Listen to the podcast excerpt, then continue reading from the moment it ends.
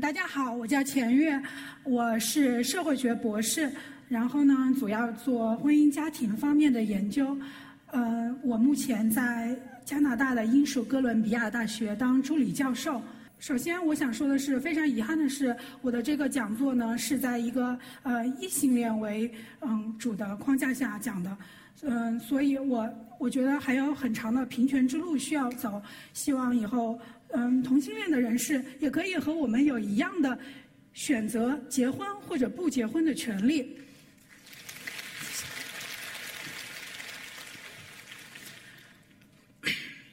嗯，说到结婚，大家可能最常困惑的一个问题就是为什么结婚？美国社会学家 Andrew c h r l i 就曾在他的一篇论文里讨论了这个问题。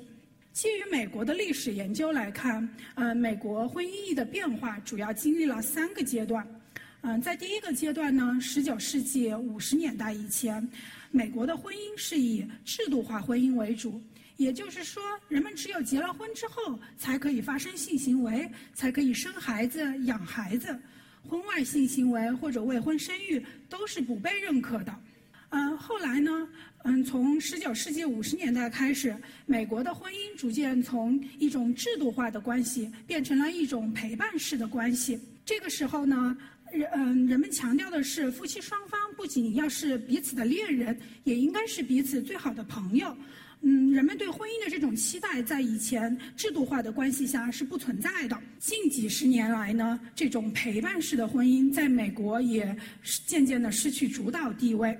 因为随着嗯女性她受教育程度的提高，她们和男性一样在外工作赚钱养家。这个时候呢，当人们他们评估我到底对我的婚姻感满不满意的时候，他们更多关注的是自己在婚姻里面有没有成长，他们的想法感受有没有在婚姻中得以表达。所以这个时候的婚姻就从陪伴式婚姻变成了个人化婚姻。个人化婚姻强调的是人的自我成长，也就是说，每一个人都应该发展成一个独立、有成就感的自我，而不应该仅仅是为了你的配偶或者家庭牺牲你自己。大家被长辈逼婚的时候，如果你反问长辈为什么要结婚呢？他们不会给你梳理婚姻意义的变化，对吧？他们会说，因为大家都结婚了呀。那么，首先。不说，就是说别人结不结婚，嗯，不应该左右我们的选择。我今天呢，就带着大家退一步来想一想，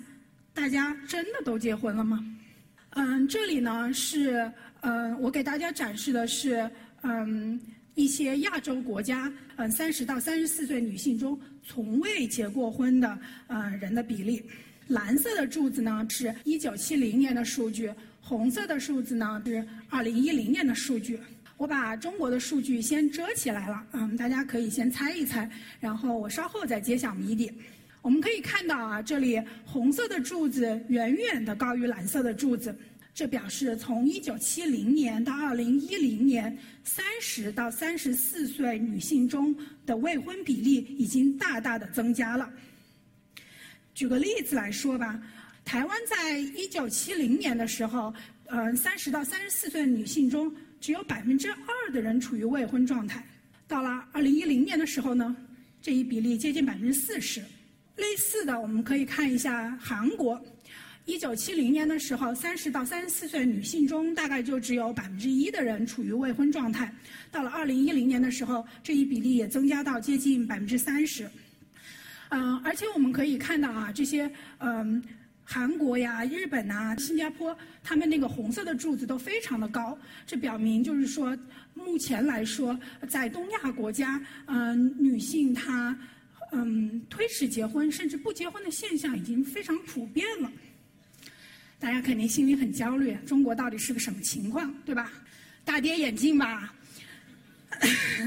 中国的比例呢非常的低，我们可以看到，啊，一九七零年的时候，三十到三十四岁的女性里面只有百分之一处于未婚状态，二零一零年呢，这一比例也只有百分之五左右，基本上和印度尼西亚和印度差不多的，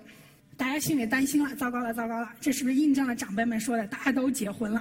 这里的数据呢是嗯全国的数据，也就是说包括农村和城市地区。但是我们可以想象一下，如今大部分的年轻人都是生活在嗯北上广深这样的大城市里面，对吧？所以为了今天的演讲呢，我特意去到北京统计局的网站上面，嗯找到嗯北京的嗯北京二零一零年人口普查的数据，然后呃做了一个类似的计算。我没有找到深圳的，是因为就是深圳统计局似乎没有提供这样的数据。嗯，蓝颜色的柱子呢，表示的是呃三十到三十四岁北京呃男性他的未婚比例，然后红色的柱子表示的是同年龄段女性的未婚比率。我们看到，在二零一零年的时候，呃三十到三十四岁的人里面，在北京百分之十七的男性和百分之十二的女性处于未婚状态，远远的高于全国平均值。然后这里的数据呢，是一个各个年龄段的各个学历的人的一个平均值。那么未婚比例会不会在嗯高学历的人里面嗯更高呢？然后我就算了一个本科及以上的数据，我们看到嗯二零一零年的时候，在北京。三十到三十四岁有本科或以上学历的人里面，百分之二十二的男性处于未婚状态，百分之十八的女性处于未婚状态。也就是说，嗯，在北京这样的大城市里面，即使过了三十岁，也还挺多人没结婚的。我呢，其实从二十六七岁就已经开始被各种长辈称为剩女，这个呢，也激发了我自己研究这个女性的学历和婚姻之间的关系。嗯，然后今天我就给大家分享两个我自己的研究，呃，来解答这个问题。我们首先呢，不说中国，我们先来看看美国的情况。女性的受教育程度提高，在全世界都是一个嗯都在发生的一个变化。有些西方国家甚至出现了嗯女性的教育程度反超男性的情况。我这里给大家展示的是，呃，美国从一九七零年到二零一四年，女性在高等学呃学历获得者中的百分比。红色的线呢，表示的是本科学历；黑色的线是硕士，呃，蓝色的线是博士。然后我们可以看到，一九七零年的时候，在嗯本科和硕士学历的获得者中，大概只有百分之四十是女性，百分之六十是男性。嗯，博士学历的获得者中呢，只有百分之十是女性。到了二零一四年的时候，嗯，百分之六十的硕士和本科学位是授予给女性。同年呢，嗯，博士学历的获得者中也有超过百分之五十的都是女性。所以我们看到，在美国这个高等学历的获得者中，女性已经开始超越男性了。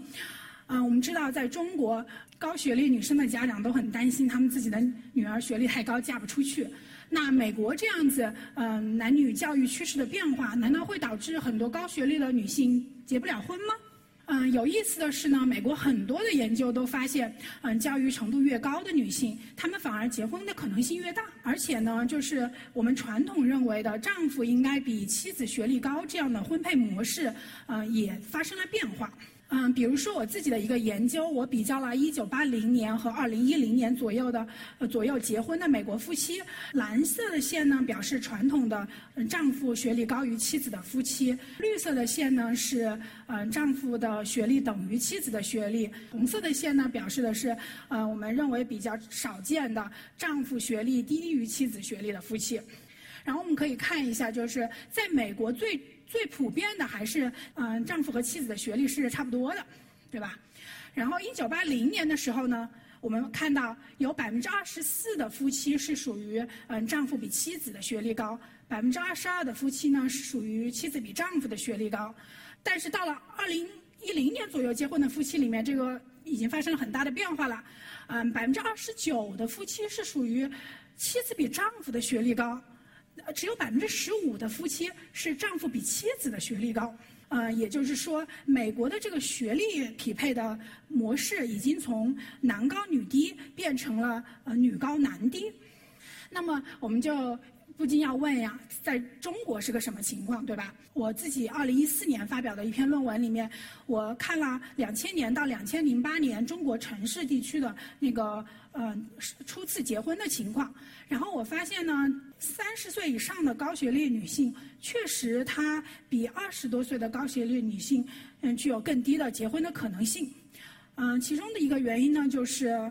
高学历的男性他结婚的时候，他更可能与学历低的女性结婚。但是呢，嗯，高呃女性她自己的择偶并没有随着自己的年龄而出现太大的变化。嗯，结合刚才我们看到的这个，呃，韩国啊、日本啊、台湾呐、香港，他们这个女性的未婚比例非常的高，我们就不禁要问一个问题了，就是说，为什么在东亚地区，呃，在东亚社会里面，特别是高学历女性，她有这么多人不结婚？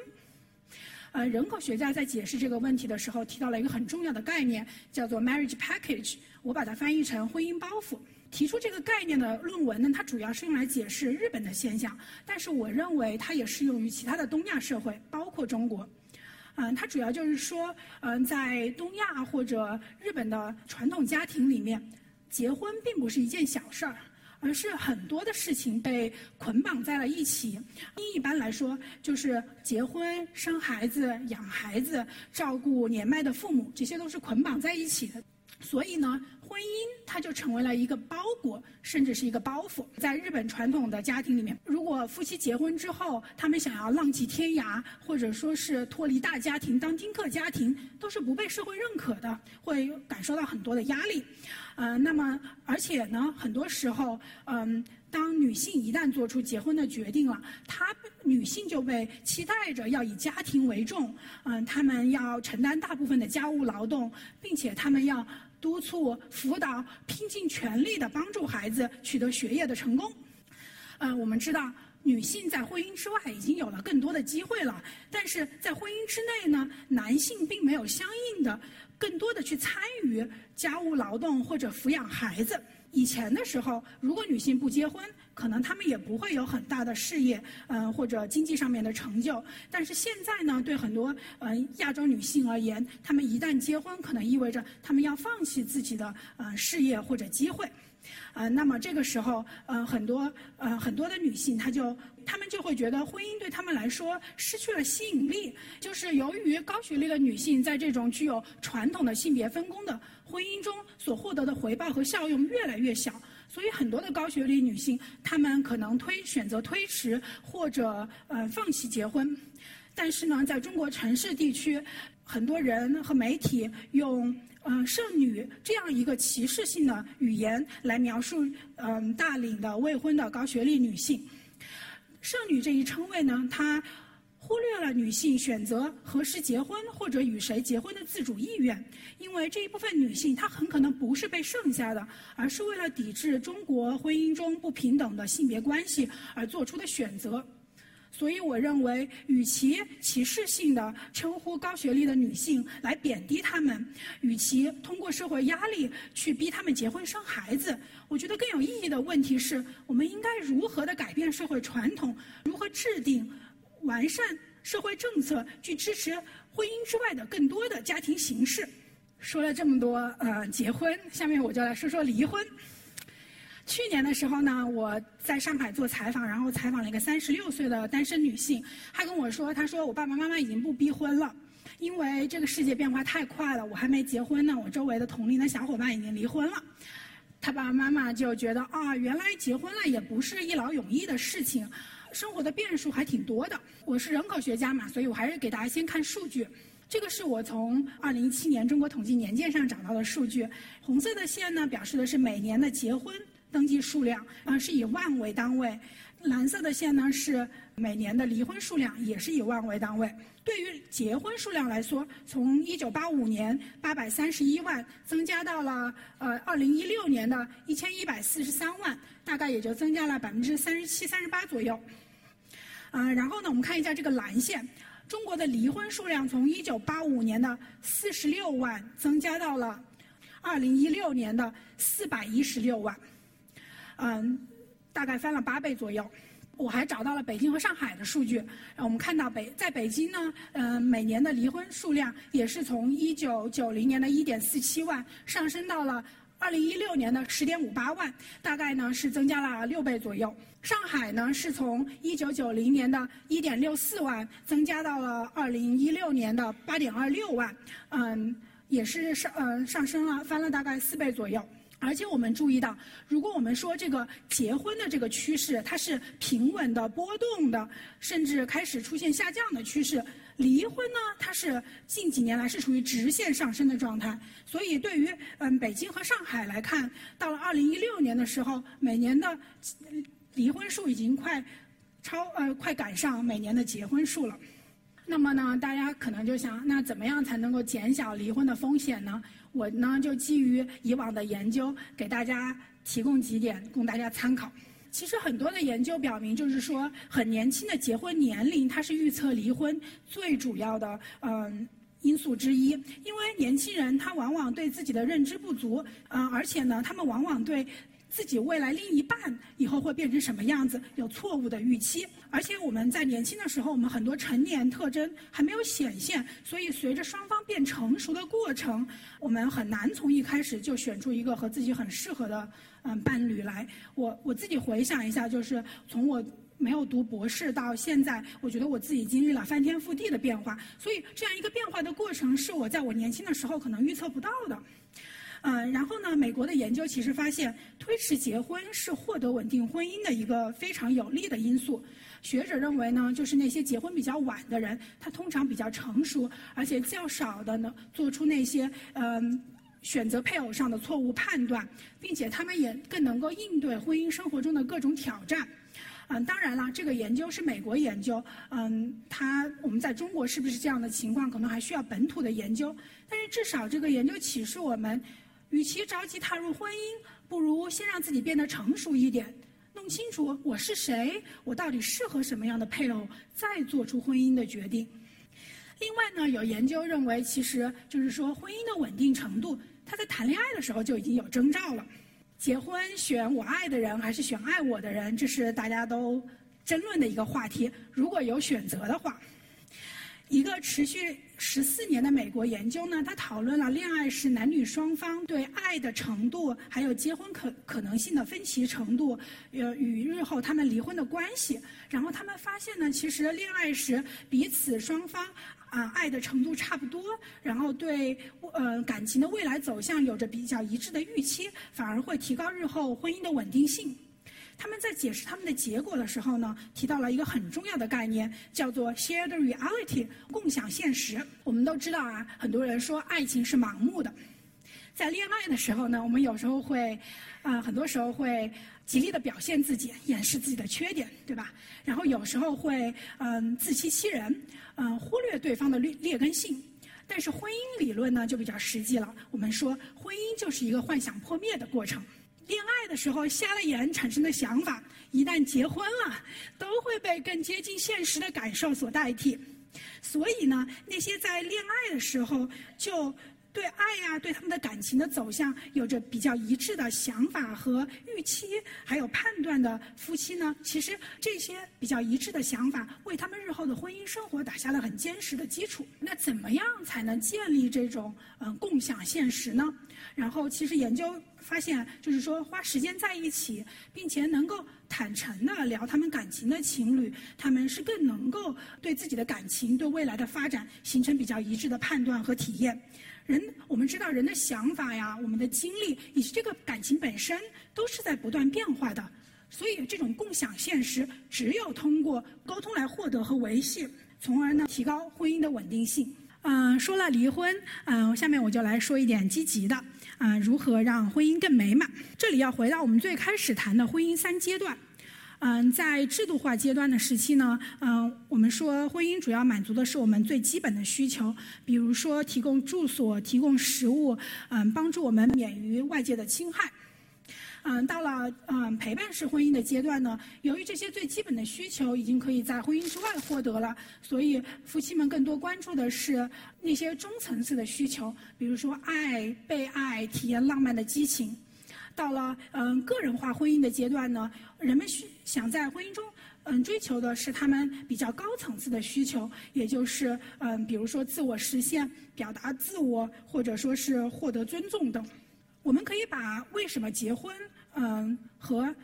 心理学上著名的理论马斯洛需求层次理论结合起来。根据马斯洛需求层次理论呢，我们可以把婚姻想象成登山。嗯，大家如果去过西藏的话，都会知道，就是我们登的山越高，我们会觉得呼吸越困难。每呼吸一口，我们能够给我们供的氧气越少。所以呢，当我们想象我们如果在婚姻中想达到马斯洛需求层次之山的顶端，那么我们为婚姻投入的时间和精力就能够就越来越少的能够会为婚姻供养。我举一个例子吧，就是如果一个妻子她对丈夫的要求只是满足他温饱的需求，那么其实丈夫很容易满足这种不会因人而异的需求。但是如果妻子要求的是丈夫能够满足她自我实现的需求，每个人对自我实现的定义是非常不一样的。那么这个时候呢，就需要丈夫花很多的时间去和自己的妻子交流，去倾听，去帮助她。但是现代社会什么情况？现代社会呢，我们工作压力变大了。生孩子、养孩子压力也很大，呃，我们可能很少有时间能够在一起。如果夫妻之间有时间在一起，我们常常说夫妻之间，嗯，最常见的相处模式就是坐在一起，各自玩各自的手机。就是我们一方面我们对婚姻的这种嗯要求需求越来越高，另一方面呢，我们其实花更少的时间和伴侣去嗯去交流，去